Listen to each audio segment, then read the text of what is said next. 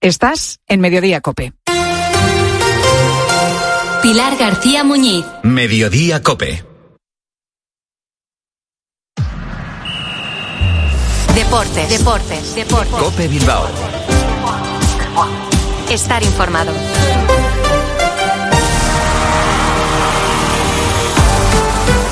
A Racha León, a las 3 eh, y 25 de la tarde arrancamos la que es nuestra última cita con la actualidad del deporte vizcaíno por lo que respecta a este 2023 en esta sintonía de Cope Bilbao. Les habla y saluda José Ángel Peña Zalvidea. Una jornada en la que seguimos haciendo balance del año y pendientes de si Iñaki Williams podrá jugar o no ante el Sevilla. Puertas y persianas Suachu. En Recalde les ofrece la actualidad del Athletic.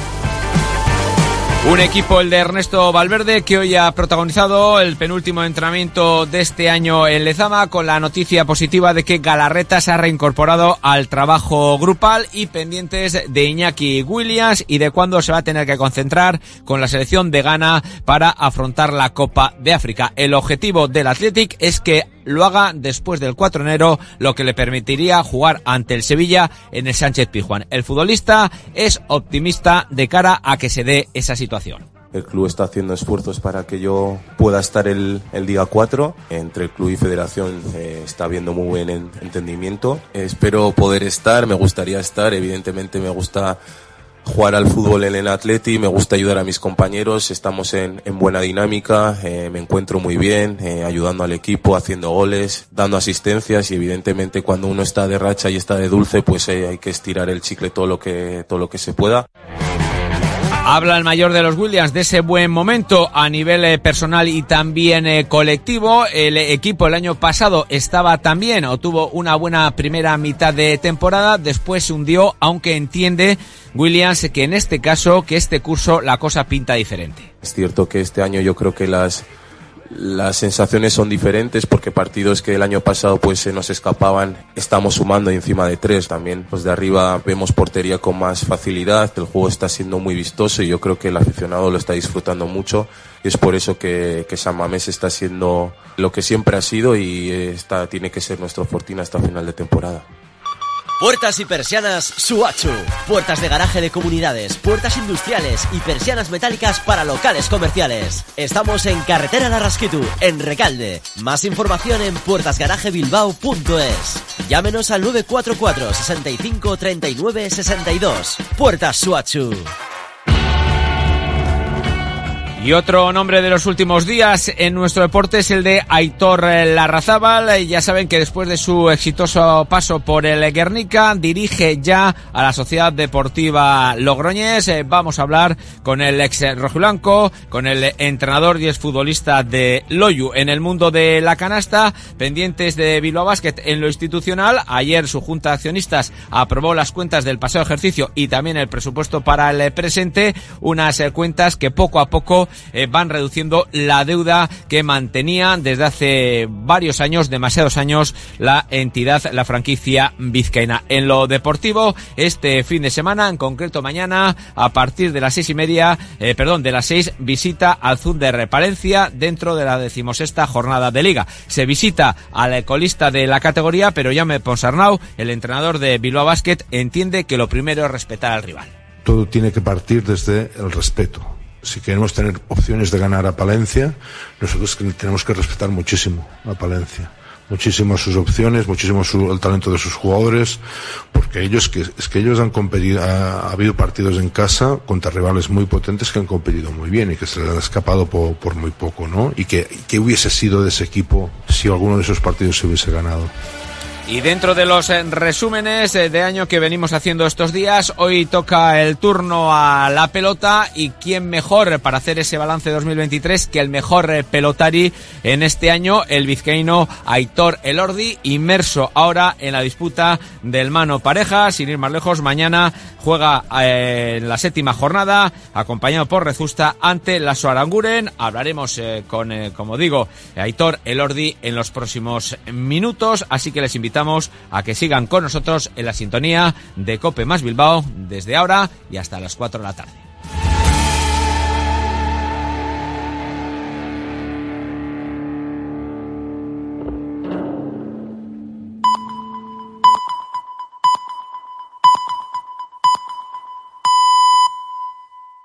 Son las tres y media, las dos y media en Canarias.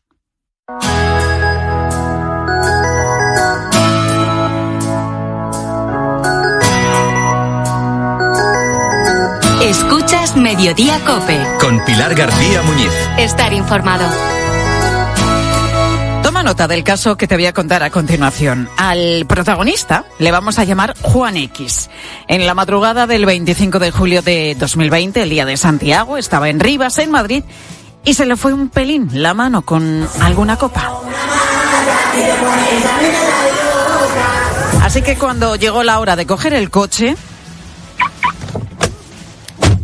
Juan optó por no arrancarlo y moverlo a empujones. Metió medio cuerpo por la ventanilla, agarró el volante y se puso a ello. Y entre empujón y empujón apareció la Guardia Civil. Hola, buenas noches. Hola, la Colombia.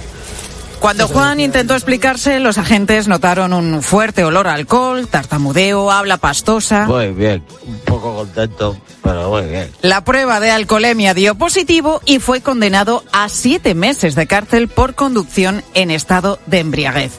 Juan recurrió la sentencia y la noticia es que el Supremo le ha dado la razón. Empujar el coche no es conducir. Te explico. El tribunal reconoce que Juan sí ponía en riesgo la seguridad vial, pero no lo hacía conduciendo porque el motor estaba apagado y el coche no tenía fuerza mecánica. Por eso ha anulado la prisión. El Supremo aclara una situación concreta, pero desde luego no abre las puertas a que cada vez que hayamos bebido unas copas nos pongamos a empujar el coche para llegar a casa. Ten claro que si pones en riesgo la seguridad vial tendrás que afrontar una sanción, pero si el motor está apagado no podrán decir que vas conduciendo. Aunque sea librado de la cárcel, la conducta de Juan X, desde luego, no es la más adecuada.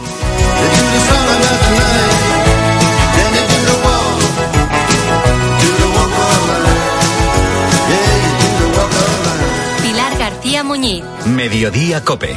Estar informado. Hemos salido del estudio de Cope porque vamos a hacer un viaje. Pequeñito, porque apenas tenemos unos minutos. Pero la duración aquí es lo de menos. El destino nos da también igual. Aquí lo interesante es cómo hacemos ese viaje. Pedro, ¿estás listo? Eh, perfectamente. Pues en marcha.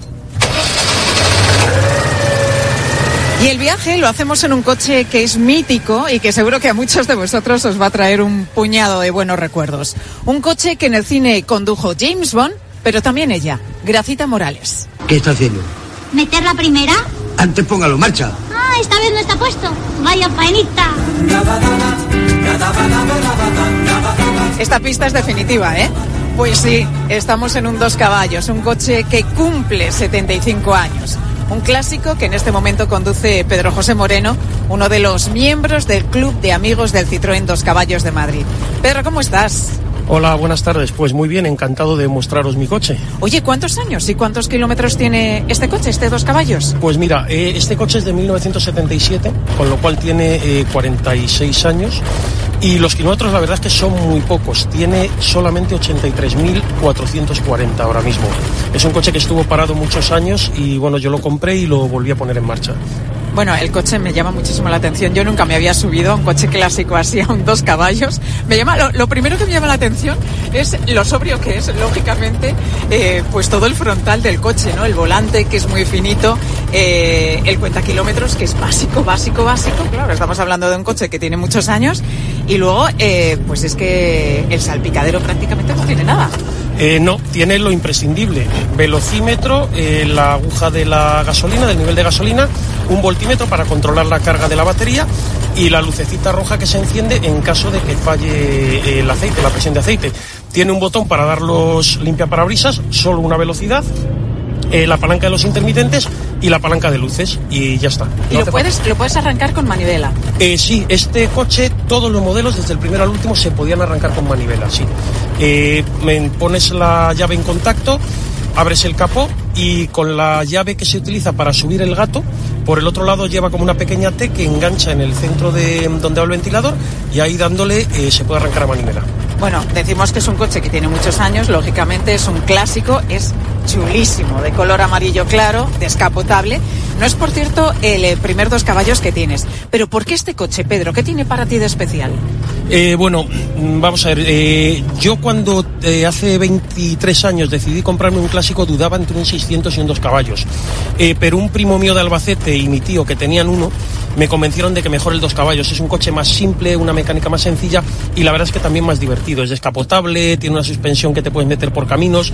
Entonces eh, eso es lo que me decidió por el 2 caballos y la verdad es que no me arrepiento. He conocido muchísima gente, no solamente en España, sino también en el extranjero, incluso gente en América, gente que tiene un coche como este, eh, con los cuales tengo contacto a través de redes sociales. Ahora vamos por ciudad y, bueno, lógicamente vamos despacito, pero ¿qué velocidad puede, puede alcanzar? A ver, eso depende mucho. Vamos a ver, en llano y sin viento en contra te puede mantener tranquilamente los 120. En- ¿120? en una autovía. sí, sí, en una autovía te, te puedes meter en el tráfico normal y no vas a estorbar. Pero oye, ¿no se mueve mucho a 120? A ver, no se mueve mucho, pero suena mucho. Y lo que pasa es que no tienes reprise como, por ejemplo, para pegar un acelerón y adelantar. O sea, 120 te cuesta cogerlos y los puedes llegar a mantener. Pero la velocidad para este coche está entre los 100 y 110, es. Este coche donde mejor se desenvuelve es en carreteras eh, nacionales convencionales. ¿Consume mucho? No, la verdad es que no. Eh, a mí me- con el motor restaurado eh, me está dando un consumo de entre 5,5 y medio y 6,5. y medio. Un coche que no esté en estado óptimo quizás suba un poquito más, a lo mejor te puede dar entre 6 y 7, pero de ahí no pasa. Y el nombre, Pedro, de dos caballos viene porque tiene dos caballos fiscales, ¿no? Que yo me he tenido que documentar sí. que no sabía que era esto de los caballos Eh, fiscales. sí, efectivamente. Este coche, el primer modelo, el primer modelo tenía dos caballos fiscales, eran nueve caballos de potencia. Entonces por eso se le denominó dos caballos y ya mantuvo el nombre durante toda su vida. Pero por ejemplo en Latinoamérica, eh, los que se fabricaron en Argentina, eh, los últimos se, denom- se denominaban tres caballos porque tenían tres caballos fiscales. En España, según eh, los datos de la DGT, hay ahora mismo 48.000 coches históricos. Bueno, para que un coche lo sea, tiene que cumplir una serie de requisitos que ahora se han eh, facilitado, por lo que se espera que esa cifra suba hasta más o menos los 200.000. De este tipo, de este modelo, dos caballos, exactamente. ¿Sabes cuántos coches hay en España? Es muy difícil saberlo porque, vamos a ver, eh, yo te puedo decir que de gente que pertenece a clubes ya hay muchos, o sea, puede haber fácilmente que pase la cifra de los mil coches, mil quinientos. Pero ¿qué ocurre? Que hay muchos que todavía se utilizan como coche viejo, sobre todo en el campo. Este coche para el campo es ideal. Y luego también hay muchos Bueno, que es que están... nació como coche Es- para el campo en Francia, Sí, ¿no? efectivamente, este coche, este coche se pensó para motorizar el, el campo francés y la condición que se le, pusieron, se le puso a los ingenieros para que lo diseñaron fue que pudieran llevar una cesta de huevos en el maletero por un camino rural sin que se rompiera ninguno. Y se consiguió. Y se consiguió. Prueba sí, superada. efectivamente. No gustó mucho a la prensa cuando se presentó en el Salón de París de 1948. La prensa especializada, si podía estar especializada en el motor en aquella época, parece ser que, que no estaba muy convencida con este modelo. Sin embargo, los franceses, los ciudadanos, sí que lo adoptaron desde el primer momento y causó una revolución. Eh, sí, claro. Ten en cuenta que estamos hablando de 1948. eh, acaba de terminar la guerra mundial hace tres años. Francia está totalmente destruida. No hay carreteras, lo que hay son caminos. eh, y la gente, bueno, la gente del campo necesita moverse, que es para lo que se piensa este coche. Pero luego también hay otra gente que ve en, eh, en el dos caballos un medio de transporte barato. Entonces, ese es el éxito del coche, que valía tanto para eh, la persona de la ciudad que necesitaba desplazarse y llevar sus mercancías, como para el individuo del campo que necesitaba meter sus ovejas o sus huevos o sus cabras. que fuera. Y ahora mismo, Pedro, si queremos comprar un coche de estas características, un coche histórico, un dos caballos, ¿por cuánto nos saldría? ¿Por cuánto lo podemos encontrar? A ver, es también muy complicado dar una cifra porque depende del estado en el que esté el coche, depende del año. Los coches, por ejemplo, anteriores a los 60 cotizan bastante al alza porque hay muy poquitos. Pero un coche, digamos, de los 70 para acá, en uso, que lo puedas empezar a disfrutar desde el primer momento, lo puedes encontrar entre 5.000 y 8.000 euros. ¿Podéis entrar con estos coches a las ciudades? Eh, a ver, tiene que ser histórico para poder entrar y depende de cada ayuntamiento. En Madrid, en principio, eh, lo que han dicho es que siendo el coche histórico, teniendo matrícula histórica, sí se podría entrar. ¿Y cuesta mucho mantener un coche de estas características? Eh, no, realmente no, es una mecánica sencilla. Las piezas se encuentran todas, incluso muchas se encuentran todavía en la Citroën. Y sabiendo un poquito de mecánica, incluso lo puedes mantener tú. No es mi caso porque yo mecánica sé muy poca, pero yo sé de mucha gente que se lo mantienen ellos eh, personalmente. ¿Qué tal se conduce el coche? Porque claro, si en el día a día llevas uno actual, un coche de hoy día, un coche moderno, tiene que hacer muchísima diferencia. Eh, sí la hay, sí la hay, pero es un coche que es muy divertido de conducir. Tiene una suspensión muy blanda, tumba mucho en las curvas, eh, no tiene reprise, eso es verdad, pero tienes que ser consciente de lo que llevas. Yo te contaría una anécdota que es que eh, hace años tenía yo un Mercedes y este coche, bueno, no este, el anterior, y uno de mis sobrinos, eh, tenía el chiquillo 5 o 6 años, eh, me lo llevé a dar una vuelta y entré en una rotonda un poquito fuerte para que el coche tumbara. Y entonces el pobre me dice asustado, dice, ¿sabes, tío? Dice, me gusta más el Mercedes que este coche corre mucho.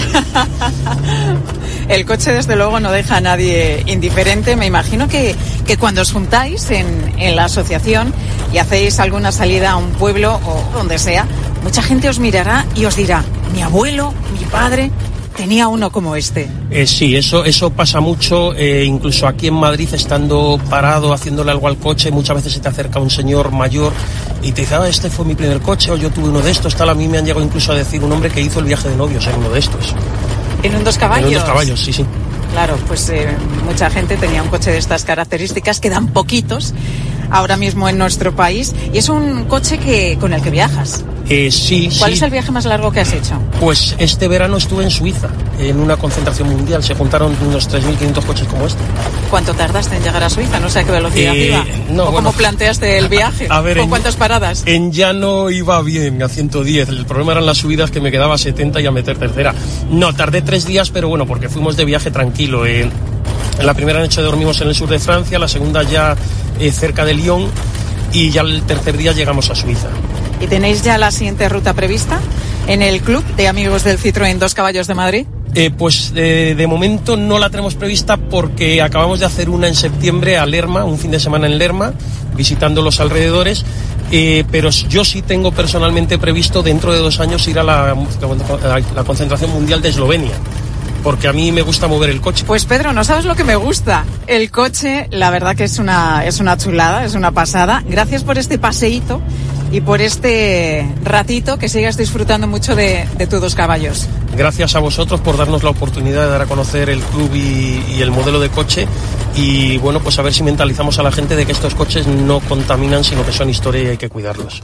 Déjame por aquí ya, que me bajo, que seguimos en mediodía. Gracias. De acuerdo.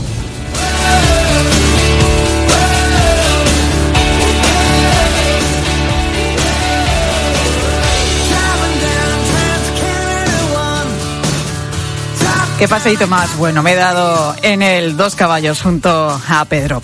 Bueno, nuestro siguiente protagonista se llama Mortadelo. Es curioso que se haya elegido este nombre porque, si te acuerdas del personaje de Ibáñez, Mortadelo precisamente era calvo y, sin embargo, nuestro protagonista ha sido seleccionado en un proyecto que busca la fórmula para acabar con la calvicie. Suéltate el pelo. Suéltate el pelo. Ay, ya les gustaría soltarse el pelo a muchos de los que acuden, por ejemplo, a Turquía, que ya sabes que es la meca de los trasplantes capilares. Pero en Suecia también están preocupados por este asunto. De hecho, la Universidad de Uppsala, la más antigua del país nórdico y además una de las más prestigiosas de Europa, está investigando por qué algunas personas pierden el pelo. Y para ello se han venido a España, a Huelva concretamente, para buscar la clave de la calvicie entre un grupo de burros, animales que nunca pierden el pelo de las crines, tienen un pelo muy duro que nunca se cae. Y aquí es donde entra nuestro protagonista, Mortadelo, que ha sido el burro seleccionado para el análisis. Su sangre ya está siendo analizada por los científicos suecos para conseguir esa fórmula mágica que evite la caída del cabello humano. Luis Manuel Bejarano es el presidente de la asociación Burrito Feliz de Hinojos en Huelva, donde se encuentra el burro Mortadelo. Luis Manuel, ¿cómo estás? Muy buenas tardes. Buenas tardes, encantado desde aquí, desde Doñana, de estar con vosotros y vosotras. Oye, ¿cómo empezó todo esto? ¿Cómo y cuándo se pusieron en contacto los suecos con vosotros para hablaros de, de este proyecto, de esta investigación? Eh, Bueno, este proyecto, este- esta investigación, como bien has definido, comenzó realmente en 2018, cuando el Centro de Investigaciones Científicas de Doñana se puso en contacto con la unidad de burros bomberos de Doñana, donde estamos, para, porque había unas científicas eh, suecas, tres concretamente, que habían llegado con el interés, mucho interés en poder traer muestras de sangre de, de nuestros burritos, que como después hablaremos son muy peculiares para la ciencia. Oye, ¿por cuántos burros se interesaron en un principio y por qué al final se decantan por Mortadelo, que tiene el de especial? Bueno, realmente de los 18 que tenemos se decantaron por cuatro en un principio y todos, todos entregaron su sangre, ¿no? Pero especialmente se, de- se destacó la extracción y la clasificación de un burro, la sangre de un burro, la de Mortadelo. Pues ¿por qué? No tiene nada que ver el nombre. El nombre no se lo pusimos, te hago una pequeña aclaración por, por la calvicie, sino porque es tuerto. Ve muy poco No, si yo, si yo lo decía al principio, que ya me imaginaba que por la calvicie no era. Lo que llama la atención es que en el tema este del calvicie, el protagonista sea un burrito calvo, ¿no? O sea, ¿por qué es tuerto? Claro, el personaje de Mortadelo llevaba gafas. Y ve poquísimo, era más, y se ve Ah. menos que Mortadelo. Y además, la curiosidad te, te añado que este burrito encima venía de una requisa del SEPRONA, del Servicio de Protección de la Naturaleza de la Guardia Civil, por haber sufrido maltrato y nos llegó de esa forma. Imagínate, el Mortadelo nos estaban dando una joya genética y ni sus dueños anteriores lo sabían, ni el SEPRONA ni nosotros. Eh, han sido los suecos los que lo han descubierto. Oye, ¿y por qué una, una joya genética que tiene de especial Mortadelo? Bueno, Mortadelo se encuentra muy cercano a, digamos, al origen de los burros, que se llama asno somalí africano. Son los burros que dieron lugar a todas las razas de burros que hay ahora mismo en Europa, en España. O sea, todos derivan del mismo origen, de la misma sangre. Claro, la peculiaridad de Mortadelo es que es un burro que atesora en su fisonomía prácticamente casi todas las características de este burro primigenio, que es el asno somalí. Entonces, claro, esas rayas, ese color de pelo y ese tamaño, pues, le- vamos, les interesó muchísimo a la científica y se, se convirtió en un pequeño héroe. Yo no entendía en un principio nada, el sueco se me da un poquito mal, creo que como la mayoría de la gente. Y, pero yo veía que ella se sentía muy interesada sobre Mortadelo, se acercaba, le hacían fo- Digo, oye, aquí hay algo que a mí me, a mí me, me era ajeno hasta ahora. Y luego ya me enteré de, de la peculiaridad que tenía nuestro amigo Mortadelo, nuestro burrito. A Luis Manuel, ¿qué le han hecho exactamente a Mortadelo? ¿Qué tipo de análisis? Bueno, les trajeron muestras de crines, le sacaron de forma totalmente indolora, hay que decirlo, venían con eso, eran muy respetuosos, esas muestrecitas de sangre desde, desde una zona que no sienten nada, lo llevaron, yo, yo solicité, por favor, que no se le hiciera daño y no se le hizo absolutamente ninguno, y luego, y, pues le sacaron esa sangre, llenaron un montón de pequeñas, eran muy, son organizados estos suecos, ¿eh? venían con un montón de, de, de clasificadores de sangre, fueron repartiendo y bueno, se fueron contentísimos para seguir, como hasta el día de hoy, seguir estudiando la posibilidad de relacionar por qué a estos animales no se le caen las crines y a los hombres, especialmente a los de raza caucásica, pues se, les cae, se nos cae. Bueno, sabemos, a la mayoría, ¿eh? Al final. Bueno, esto es así, están, ana- están analizando los burros porque, como dices, nunca pierden el, el pelo de la crin. Es un pelo muy fuerte, ¿no? Es tremendamente fuerte, crece también, eh, se, cae no de forma, digamos, por caída eh, de, de relevo, sino porque ellos se frotan y de esta forma se van quitando. Pero las crines no tienen nada que ver con el resto del pelo. Y es ahí, lógicamente, creo que han sido inteligentes, donde buscan quizás esa, esa coincidencia o esa piedra filosofal que permita a millones de calvos volver a ser felices y pasar otra vez a disfrutar de su vida diaria. A algunos les da igual, pero a otros sufren mucho con esa Es alopecia. verdad, es verdad. Oye, Luis Manuel, me imagino que vosotros eh, fliparíais, ¿no? Bueno, no, no os llaman directamente, como nos has contado, desde Suecia, desde esta universidad, pero sí desde, desde, Doñana, desde Doñana, porque los suecos sí se ponen en contacto con Doñana. Os llaman y os dicen que, que vuestros burros podrían ser la esperanza de los calvos. Me imagino es que tendréis que alucinar, ¿no? Cuando, cuando os cuentan este titular. Bueno, realmente el sentimiento, te lo digo, para mí fue de orgullo por ser español. ¿no? pues sí, lo digo y lo mantengo. El hecho de que escogieran que se desplazaran hasta España, a Andalucía además, a buscar estos burros en exclusiva, pues primero fue un orgullo. Y luego, bueno, yo tengo un poquito de experiencia, vamos a llamar científica, he trabajado en, en el Amazonas, en las Islas Galápagos, ya he tenido mucho contacto científico y sí sé que estas cosas pasan, se busca en muchos, en muchos eh, experimentos se busca la similitud de, los de animales con las características de los seres humanos para buscar, por ejemplo, vacunas, para buscar curas a enfermedades, y esto ha sido algo nuevo, esto ha sido intentar hacer feliz a los humanos. La calvicie yo creo que no es una enfermedad, es una situación pues que hace que muchas personas pues no sean felices. ¿Y sabes cómo marcha la investigación? ¿Os mantienen informados? La última referencia que tuvimos a través del CSIC, del CSIC, que estaba todo, continuaba, como son los científicos, y bueno, que ellos en su altruismo y, digamos, y en su forma de trabajar ya, ya manifestarán cuando llegue el momento cómo va todo. Pero dejemos trabajar a la ciencia tranquilamente y los calvos que aguanten un poquito más. Ay, que esperen un poquito, sí, que la ciencia lleva su tiempo también, es cierto, Luis Manuel. Oye, eh, nos decías antes que tenéis 18 burros en la asociación. ¿Qué hacéis exactamente en, en esa asociación? Bueno, la Asociación El Burrito Feliz eh, trabaja aquí en el entorno de Doñana y aparte de estas unidades de burros bomberos, tenemos una unidad muy muy conocida que desbroza el parque los entornos del Parque Nacional de forma planificada para evitar los incendios, donde están los burros bomberos nunca ardido absolutamente nada.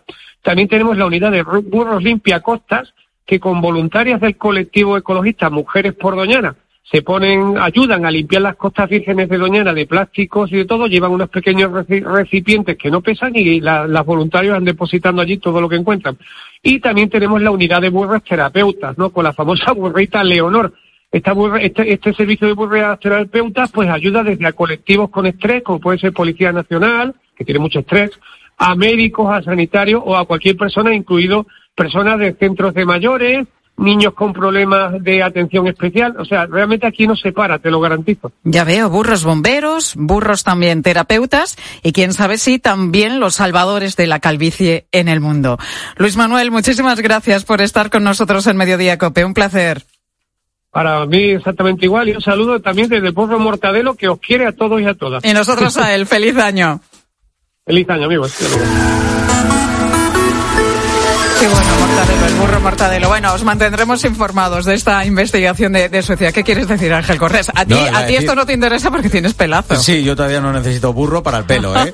Eh, iba a decir que este mortadelo es mm, el, tan famoso como platero, vaya. Sí, sí, sí, sí. Como el de Juan Ramón mortadelo Jiménez. yo, mortadelo yo.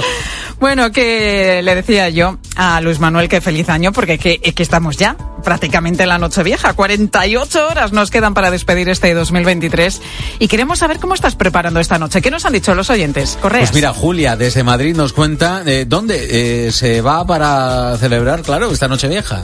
Como todos los años, iré a casa de mis tíos en Asturias para celebrar la Nochevieja y el Año Nuevo. Y después de la cena eh, saldremos de fiesta, pero este año es el primer año que no, que no vamos de cotillón. Bueno, van de fiesta, Bueno, pero no a un cotillón, a otro Asturias. tipo de fiesta. Y Asturias, buen sitio para pasar desde luego la noche vieja y el año nuevo, aunque creo que, que va a llover, ¿eh? Creo que va a llover por el Eso no es problema, lo importante es la actitud. Pero eso es que además que llueva por allí, pues están más que acostumbrados. Más oyentes que nos han dicho. Mira, Octa, desde la Albericia, que me han dicho es un barrio en Santander, que Ah. tiene un plan bastante casero para las fiestas. En particular, yo nunca salgo en las fiestas de Nochevieja, ya que suelen ser las más caras y donde más problemática hay. Y me gusta madrugar el día siguiente y comerme mis churritos tranquilito. Bueno, Bueno. los churritos que también es una tradición. En el año nuevo, los que salen de fiesta se los toman porque van de empalmada y mira, Es los que menos, madrugan sí. como Octa dicen, el día Allí 1 se de enero, todo el mundo, la churrería. madrugo y me tomo ese cafelito o ese chocolate con los churros. Desde Oye, luego. ¿tú qué vas a hacer? Que no te he preguntado, Correas, porque tú te vas a tu pueblo. Sí. Promociona tu pueblo, que es bonito, bonito. Bueno, eh, yo solo digo que voy a intentar pasar la cosa lo más tranquilo que, que pueda. ¿No quieres promocionarlo? No, no, no es que no, bueno, Valverde la Vera, pero no, no es que no quiera promocionarlo, es que intentaré hacerlo lo más tranquilo que pueda, que te- me tengo que cuidar. Algo de fiesta habrá. A ver, ¿qué más? no? Otro Mira, oyente, Ángel, mira, que se Ángel llama de como tú. Córdoba, exacto, nos cuenta cómo va a pasar su Nochevieja tranquilita y dice que de manera muy corriente. Yo como una noche normal. He estado toda mi vida por ahí viajando y no he pasado fiestas con la familia y ahora no es lo mismo que antes. No. Yo las uvas por el ritual, por no enfadar a la familia, a los que me rodean y después a la cama. Y hago examen de conciencia de todo el año. Mm, Bueno. Bueno. Pero Eso sí, siempre. importante. Ángel ha estado viajando por todo el mundo y pasando noche viejas y años nuevos fuera de casa. Me imagino que ahora lo que busca y lo que quiere efectivamente es lo que nos contaba en ese mensaje, en esa nota de voz. Tranquilidad, ¿no? Tomarse las uvas, como manda la tradición. Y dice, mira, yo a continuación igual me pongo un ratito a alguno de estos programas eh, musicales especiales de fin de año de la tele y a dormir a continuación. Nada Desde de luego. fiesta. Y a veces son muy entretenidos, ¿eh? Te hacen Hombre, a mí el de Mota me encanta. El que va antes de las uvas me Mira, encanta. Soy súper fan. Por, por Herrera. Bueno, eh, Mari Carmen de Elche, eh, ella tira más de nostalgia. Dice que echa de menos lo que hacía antes en Nochevieja. Bueno, yo he estado saliendo muchos años. Nos íbamos un, un autobús lleno de, de gente de aquí de Elche y nos íbamos, pues nada, pues hemos ido al puerto de la Cruz, hemos ido a muchos sitios, la verdad, a Mallorca, a- por la parte de Andalucía, hemos ido a muchos sitios. Oye, qué bueno, Mari Carmen, pasar la noche vieja, una noche tan especial en diferentes lugares. ¿eh? Fíjate. Yo tengo que decir que siempre la he pasado en Madrid o en Hervás, en un pueblito de Cáceres, con amigos. Y el año pasado pasé la noche vieja por primera vez en mi vida fuera de España. Y fue una noche vieja muy bonita, muy especial, Pues en fíjate. Tanzania. En Tanzania. Una pregunta, ¿allá hay uvas? Eh, No, nos las llevamos desde España. Ah, vale, vale, vale. Nos llevamos las latitas estas que Sí, vienen ya sí, sí, peladas claro. y tal. Hombre, claro, dijimos, vale, mm, pasamos la noche vieja en Tanzania, pero con la tradición de España. Bueno. Y nos pusimos la radio y, y tomamos las uvas, claro. Como debe ser. como Hombre. debe ser. Mira, la última, Marisa de Cádiz, nos cuenta cómo son sus fiestas, teniendo en cuenta algo muy importante para las uvas, que hay niños Las en casa. uvas sí, la hemos comprado mitad de lata, mitad del tiempo. Mira. Porque hay algunos pequeños que, aunque ya las venden también sin, sin hueso, pero que estar quitándole la piel. Entonces las de lata vienen sin piel y sin hueso. Después nos salimos de fiesta, porque ya hay niños en la familia y lo pasamos muchísimo mejor con ellos que, que de fiestas por ahí con gente que no conocemos. Así que en casita y con la familia. Y tan a gusto, además, Está Marisa, como yo, oye. que no sabe qué plan le saldrá. Oye, y que, que sí, que pelamos las, eh, la piel de las uvas, eh, los pipos, las pipas o las pepitas, como las quieras llamar. Y también hay casas en las que se ponen lacasitos, en lugar de uvas, para los niños. Mira, es una buena opción. Yo soy ¿Eh? más de uva, ¿eh? Hombre, yo también. Pilar Cisneros, tú también de uvas, ¿a que sí, Hombre, compañera? claro, por supuesto, de uvas. Oye, perdona, pero que Correa se va a pasar una noche vieja tranquila.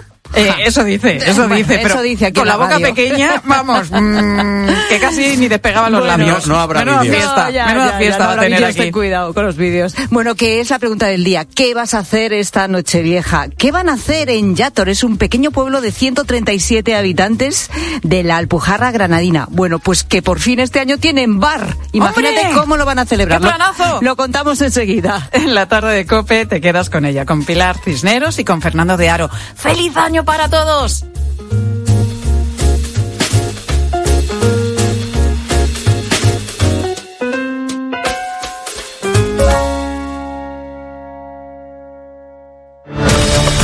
Escuchas Mediodía Cope. Con Pilar García Muñiz. Estar informado. Vamos a ir a la DGT, la Dirección General de Tráfico. Bueno, estoy en Aldea del Fresno. Estoy en Azrock, muy cerca del epicentro del terremoto. Por el incendio de tres discotecas. Carlos Herrera, Ángel Expósito, Paco González, Manolo Lama. A tres horas y 20 minutos de que arranque este mundial. El ¡Vamos, Jenny!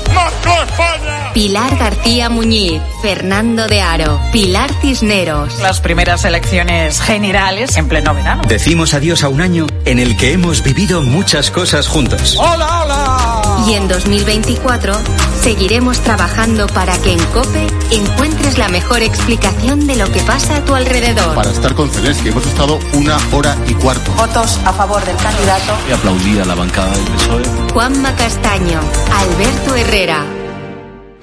¿Qué tal, Susana? ¿Estás bien? Mi madre, que vive sola y se ha vuelto a caer. ¿Por qué no le pones la alarma de Securitas Direct?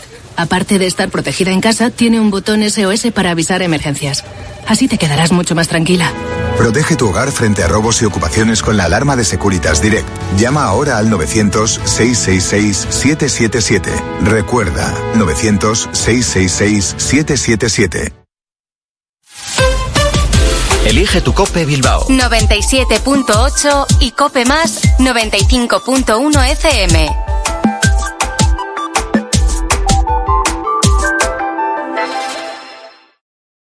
Alimentos de Aldi, ya se acerca la Navidad. ¿Quién tiene la mejor calidad? ¡La piña! Esta semana tienes la piña para despedir el año a solo 0,79 el kilo. Por calidad, precio y variedad, en Aldi tu Navidad siempre gana. Así de fácil, así de Aldi. Que estas navidades puedas cerrar la puerta de tu casa con total tranquilidad, Línea Directa ofrece el mes de puertas abiertas. Te bajamos hasta un 25% el precio de tu seguro de hogar, el único con cobertura completa de principio a fin por ocupación ilegal de tu vivienda. No dejes escapar esta oportunidad y cámbiate antes de que sea demasiado tarde. Ven directo a lineadirecta.com o llama al 917-700-700. El valor de ser directo. Bienvenidos al lugar donde la magia de regalar lo puede todo. Solo tienes que aprovechar la mejor selección de productos con mágicos descuentos, como un Samsung Galaxy S23 Ultra de 256 GB que costaba 1.409,90 euros y ahora 969,90. La magia de regalar hasta el 5 de enero en el Corte Inglés, en tienda web y app. Feliz 2024.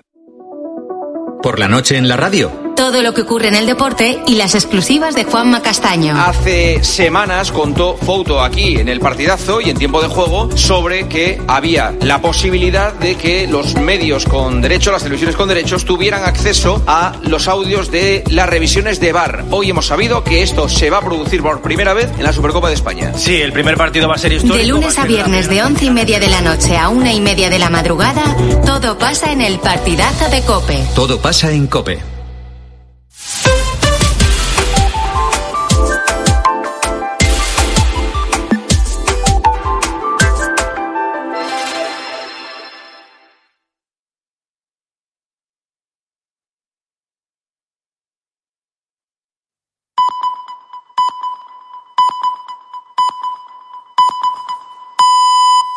Las cuatro, las tres en Canarias.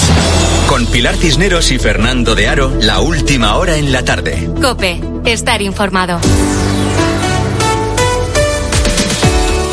¿Qué tal? Muy buenas tardes, buenas tardes a la gente, gente. Faltan exactamente 56 horas para despedir este 2023 y romper el papel de regalo y el lazo de la caja que guarda el 2024. ¡La Pokébola! ¿Cómo lo sabía por la carta? Anda, a ver. ¿Qué pasa en nuestro cerebro cuando abrimos un regalo? que los científicos han descubierto, efectivamente, mirando escáneres del cerebro de personas cuando abren un paquete, un regalo sorpresa, que se segregan las hormonas típicas de la recompensa, de la felicidad, las famosas dopamina y oxitocina y serotonina. Es Jorge Alcalde, divulgador científico de este programa. Que digo yo que si hacemos el ejercicio de ver este año nuevo como un inmenso paquete envuelto en papel de regalo, pues será más fácil transitar de un año a otro con esa ilusión ¿no? y la esperanza de que todo sea mejor en el año nuevo. Aún así, lo que lo hace más especial, a un regalo digo, es sin duda la sorpresa. Y hablando de sorpresas, ¿Sabía Carlos Cuerpo que se iba a convertir en ministro de Economía antes de terminar el año? Bueno, hoy seguramente su cerebro habrá rebosado de dopamina, oxitocina y serotonina, porque hoy a uno no le hacen ministro todos los días y menos con 43 años. La verdad es que se le veía emocionado ¿eh? en la toma de posesión. Le deseamos todo lo mejor, porque su buen hacer y su buena suerte serán también la nuestra. Aunque en un día como hoy, viernes 29 de diciembre, último día laborable de este año, en lo que estamos la mayoría es en actividades menos rutilantes, pero también muy importantes. Estamos en no olvidar las medicinas que tenemos que meter en la maleta, porque de cinco que somos en la familia, tres ya arrastran síntomas de catarro o de gripe. Y mejor cruzar los dedos para que al llegar a casa de la abuela no tengan que meterse directamente en la cama. Estamos en echar un vistazo al tiempo, claro, para saber si tenemos que llevar más o menos prendas de abrigo, o botas de agua, o paraguas, o hasta el bikini, porque nunca se sabe ya con, con el tiempo y con el clima últimamente.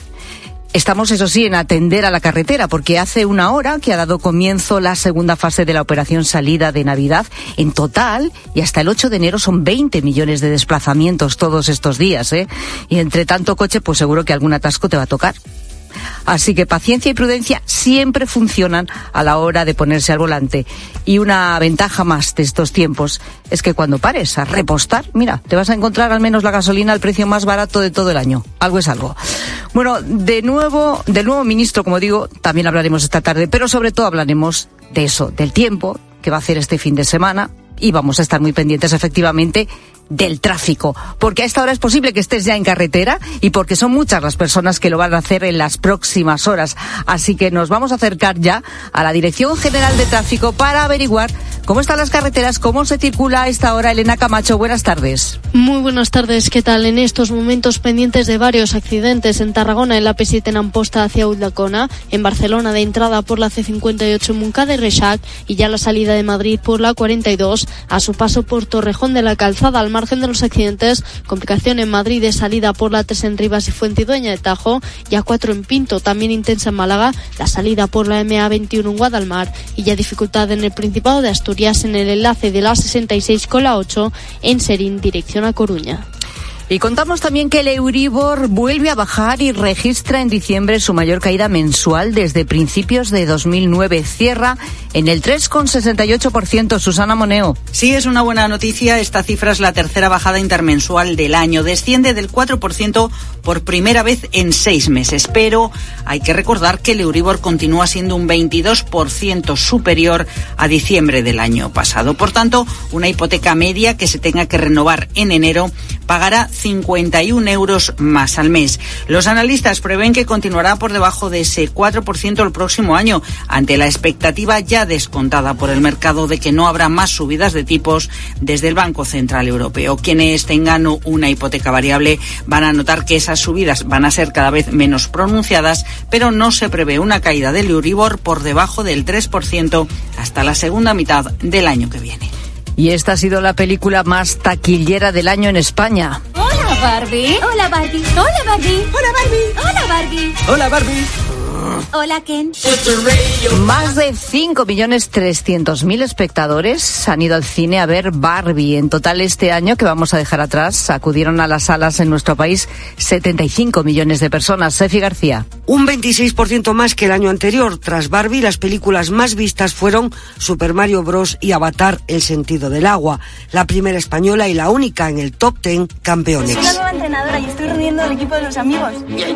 ¿Y, ¿Y tú qué experiencia tienes? Estas van a ser mis primeras prácticas, son obligatorias. Me refiero como entrenadora. Ah, eso cero. Y qué bueno volar. Sube por tercer año consecutivo la asistencia al cine en España, aunque se queda lejos todavía de las cifras prepandemia, a un 24%. La semana en la que más hemos ido se registró en el mes de julio, del viernes 21 al jueves 27, con casi 4 millones de espectadores, la asistencia más alta en una semana desde 2019. Y en los deportes, Carlo Ancelotti ha renovado su contrato con el Real Madrid hasta el año 2026. Ignacio Arzuaga. Así lo ha confirmado en sus redes sociales el club madrileño. Eran muchas las voces que le colocaban al italiano en la selección de Brasil, pero finalmente se quedará dos temporadas más en Madrid. El conjunto blanco vuelve esta tarde a los entrenamientos y Ancelotti tendrá que solventar los problemas en defensa tras la lesión de Álava, moviendo a Chouameni al eje defensivo. Así ha valorado el entrenador este cambio. Chouameni eh, se enfadará, es un central espectacular. Juega muy bien, saca el balón desde atrás como pocos, siempre tácticamente muy bueno. Entonces, eh, creo que él tiene la suerte que tiene, tiene dos posibilidades para jugar en el Real Madrid, como pivote y como central. Otros equipos que vuelven hoy a los entrenamientos son Barcelona, Atlético de Madrid, Osasuna y Cádiz. Por último, en baloncesto se juegan hoy los últimos partidos de la fase regular de la Euroliga. El Real Madrid cerró ayer la mejor fase en la historia de esta competición ganando a Las Lyon y consiguiendo 16 victorias en 17 partidos. Hoy a las 9 de la noche, Mónaco-Barça. Tiempo ya para la información de tu cope más cercana. Pilar Cisneros y Fernando de Aro. La tarde. Cope Euskadi.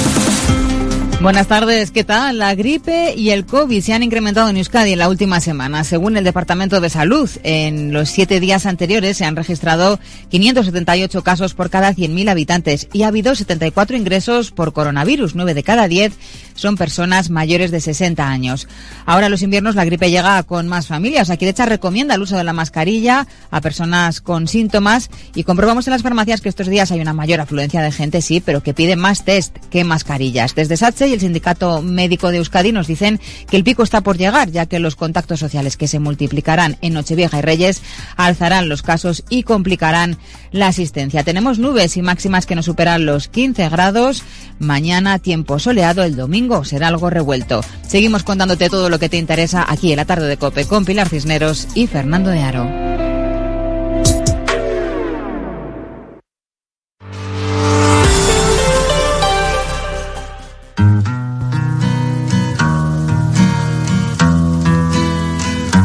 Escuchas la tarde. Con Pilar Cisneros y Fernando de Aro. Cope, estar informado. There's a place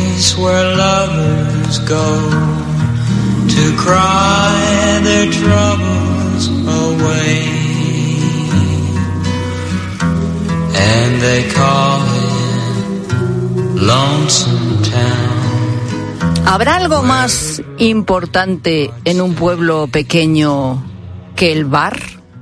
Dices, pues sí, eh, el médico o la farmacia. Bueno, sí, pero ojo, ¿eh? Nada hace más por la socialización y contra la soledad en un pequeño pueblo que que el bar del pueblo permanezca abierto.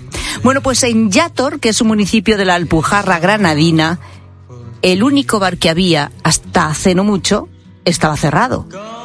Lo que obligaba a los vecinos a desplazarse a municipios cercanos para poder tomar un simple café. Y hablo en pasado porque ahora esta situación ha cambiado gracias a Noelia. Noelia no nació en Yator, pero sí su padre y sus abuelos paternos. Ella nació, creció y formó su familia en Lloret de Mar, en Barcelona, pero no fueron pocos los veranos que pasó en Yator. Y claro, con el paso de los años, cada vez que iba un verano y luego le tocaba volver, algo le decía que quizá en algún momento sería la última. Vamos, que como que cada vez le apetecía menos, ¿no? Volver a su vida de Lloret de Mar. Y esto acabó pasando. Noelia decidió dejarlo todo, mudarse y reabrir el único bar del pueblo. Ya había trabajado de cara al público durante mucho tiempo, ilusión y apoyo además le sobraba, así que, ¿por qué no? Que podía salir mal. Y junto a su marido Kevin, abrió hace poco más de un año el Bar Torrejón, punto de encuentro entre vecinos, amigos y ojo, este año, además, después de mucho tiempo, también va a ser el lugar de reunión en Nochevieja después de las campanadas. Hola Noelia, ¿qué tal? Buenas tardes. Hola, buenas tardes. Bueno, pues estarán todos los vecinos deseando eh, hacer la fiesta de Nochevieja en el bar, ¿no? Hombre, claro que sí, porque años atrás había sido algo como más en sus casas, todo el mundo guardas en casa, pero ahora, bueno, que saben que está el bar abierto después de las campanadas, pues podemos celebrarlo todos juntos, brindar y que sea una fiesta familiar, que al final es lo que hay en el pueblo. Claro que un sí. entorno familiar. Porque eh, eh, tú en realidad por la noche no tienes abierto el bar, pero has decidido que esta noche vieja tiene que estar abierto. Claro, yo ahora en invierno tengo un horario más reducido por las noches, como mucho quizás hasta las 10 más o menos, pero claro, en esta ocasión, pues sí, sí. Nos vamos para comer, obviamente, para cenar con, la, con mis padres y todo, pero luego pues volvemos. Abrimos y unas copitas y a celebrarlo. ¿Cuántas veces se ha preguntado a los vecinos que van todos los días a tomar su café eh, o su cervecita a mediodía o por la tarde, Noelia, ¿vas a abrir en Nochevieja este año? Pues me han preguntado muchas veces, sobre todo gente que, que vive aquí, pero sus familiares que están en la, en la capital van a venir para Nochevieja, pues quieren saber si yo voy a abrir, pues luego para tener un plan, ¿no? Claro. De venir aquí al bar y, y estar aquí. Me Y- preguntan mucho. Y no tener que andar desplazándose con el coche, ¿verdad? A otro pueblo, que esto- eso es un problema, además, en estas, en estas noches. Claro, porque aquí sí que hay eventos en otros pueblos, pero ya te supone coger el coche, estar pendiente de la hora, de si bebes un poquito de más o de menos, pues ya la gente de eso se olvida sabiendo que está el bar aquí abierto. Bueno, pues estabas en una noche vieja entonces muy especial en Yator. Yator es un pueblo de 137 habitantes, aunque creo que en invierno os quedáis unos 60, ¿no, Noelia? Sí, censados es, la- es lo que tú dices, pero aquí realmente somos unos 60 habitantes diarios. Ajá. Luego en verano obviamente sube porque viene mucha gente a veranear, pero reales somos unos 60 más o menos. ¿Y en qué momento, Noelia, tú con tres hijos ya te planteas volver al pueblo y dejar toda tu vida en Lloret de Mar? ¿Y por qué? Pues, eh, a ver, a mí siempre me ha gustado el pueblo, siempre he tenido esa espinita de haber nacido aquí y crecido aquí. Pero claro, bueno, mm, te haces mayor, haces tu vida allí donde, donde, donde estaba yo viviendo y tal, pero cuando llega el, el momento en que vienes aquí de vacaciones, te gusta, y sobre todo cuando descubres que a tu marido también apuesta por este estilo de vida, pues ya das el paso, porque obviamente si a mi marido quizás no le hubiera gustado esto, pues esto no hubiera pasado. Pero él me ha apoyado desde el primer momento. Aparte de mi familia, él también. Kevin, ¿no? Sí. Hola, Kevin, buenas tardes. Hola, buenas tardes. O sea, que tú también te querías volver al pueblo. Eh, yo sí, a mí siempre me ha gustado mucho esto. Además que yo yo nací y me crié en Olvera, en Cádiz, en, una- en la Sierra de Cádiz. Y con 15 años me fui a Lloré. Y yo siempre he dicho que me gustaría volver. Y cuando no, me lo dijo mi mujer que para venirnos esto lo otro, le digo, vámonos. Claro, ¿y ahora qué hacéis? ¿Atendéis los dos el bar o cómo os organizáis, Kevin? Los dos en el bar, los dos en el bar. Yo abro a las siete y media, abro yo el bar, luego viene Noelia, hacemos los desayunos a los clientes y vamos haciendo aquí los dos, pero estamos los dos siempre. Ajá. Bueno, vosotros encantados de la vida. Noelia, ¿y cuando se lo planteaste a tus hijos que tienen 13, 8 y 4 años, qué dijeron? Pues mira, una de las razones de por qué lo hicimos ya fue porque nuestro hijo mayor no fuese más grande y quizá hiciera su círculo eh, con, con sus amigos allí en Lloret. Entonces lo hicimos ya y ellos al final encantados porque no iban a ningún sitio nuevo. Ellos habían venido aquí ya, conocían el entorno, conocían a los niños que viven aquí y al final no hemos salido del círculo familiar que teníamos en Lloret, porque allí en Lloret estaban mis padres cerca y aquí estamos igual. Mis padres están súper cerca nuestro y al final eh, no hemos cambiado mucho en torno a, a la familia y tal.